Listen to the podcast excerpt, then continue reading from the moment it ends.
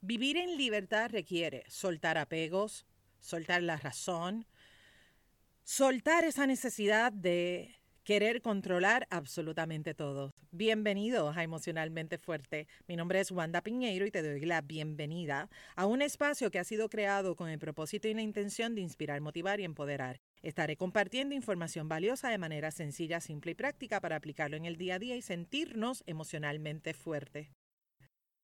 ¿Qué significa para ti sentirte libre? ¿Qué significa para ti vivir en libertad? Cuando hago esas preguntas en los talleres virtuales o presenciales, las personas me contestan generalmente de dos formas. Unos dicen, vivir en libertad es sentirme en paz conmigo, disfrutarme el momento presente. Otros dicen, vivir en libertad es no sentirme presa, no sentirme atado, atada. ¿Puedes notar la diferencia entre esas dos frases? ¿La puedes notar? Si miras bien, bueno, no, no puedes mirar. Si escuchas. El primer ejemplo tiene una mirada optimista, donde claramente define lo que quiere y desea para su vida. Vivir en libertad es sentirme en paz conmigo mismo, disfrutarme el momento presente. El segundo ejemplo tiene una mirada hacia lo negativo, hacia lo que no quiere en su vida. Por ejemplo, vivir en libertad es no sentirme atada, atado, condenada, presa. ¿Me estás entendiendo? El segundo tiene esa mirada negativa y aunque parezca lo mismo, no es igual, no es igual. Y qué bueno que no te quieras sentir presa, que no te quieras sentir acorralado, acorralada. Sin embargo, nota cómo comunicas lo que quieres. ¿Estás comunicando lo que quieres o estás comunicando lo que no quieres? ¿De qué estás llenándote? ¿Te estás llenando de positivismo o te estás llenando de no, no, no y no? El cómo comunicas las cosas es fundamental, porque es, ese reflejo, mi gente, el reflejo de tu diálogo interior, de cómo tú te comunicas contigo. Y ese diálogo interno hará que te sientas en libertad o hará que te sientas preso, que te sientas presa. Para vivir en libertad es necesario dejar atrás muchas cosas. Y te pregunto, ¿qué cosas te toca dejar atrás? Quizás son miedos, inseguridades, despecho, maltrato. Soltar esa necesidad de tener la razón, de tener el control, de que las cosas tienen que ser de X manera. Soltar tal vez esas piedras que te encontraste en el camino, dejar ir la culpa. Es imposible avanzar en la vida cuando estás cargando con tantas y tantas cosas. Qué bueno sería hacer las paces con esos miedos, hacer las paces con tu inseguridad. ¿Qué beneficio te podría traer? ¿Qué beneficios te podría traer el que tú trabajes contigo? ¿Qué beneficio te puede traer esto? Te toca a ti contestar esa pregunta y crear ese plan de acción.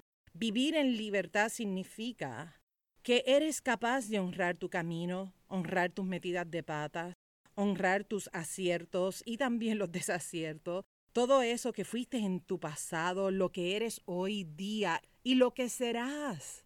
¿Cómo quieres llegar al futuro? ¿Cómo quieres llegar al futuro? ¿Con la espalda rota de tanto cargar y cargar y cargar? con un corazón que está enfermo, con un agotamiento físico que no se acaba. Quieres llegar a explotar, explotado, con mil achaques de problemas de salud. ¿Cómo quieres llegar al futuro?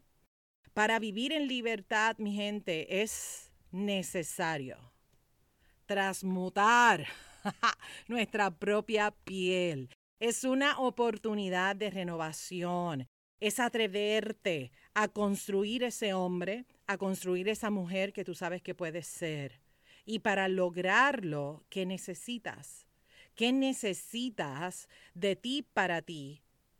Para lograr ser ese hombre, para lograr ser esa mujer que viva en libertad. ¿Con qué cosas te toca trabajar?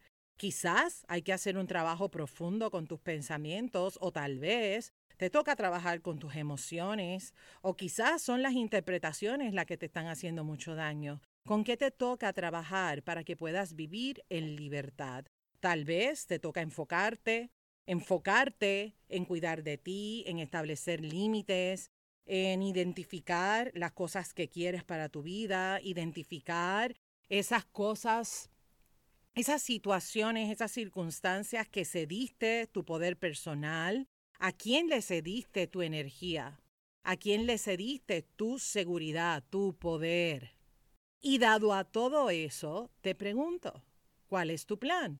Porque si ya sabes que cediste tu poder, si ya sabes la respuesta a la pregunta, entonces, ¿qué vas a hacer con toda esa información? ¿Qué acciones vas a tomar a partir de hoy? ¿Qué acciones vas a tomar? Quizás te toca soltar, dejar ir, moverte, dar un paso al lado para crear una oportunidad diferente para ti. ¿De qué cosas necesitas tomar distancia? A lo mejor hay que tomar distancia de la gente tóxica. Hay un episodio que hablo de eso, te lo voy a dejar en las notas del programa. Quizás necesitas tomar distancia de la gente tóxica.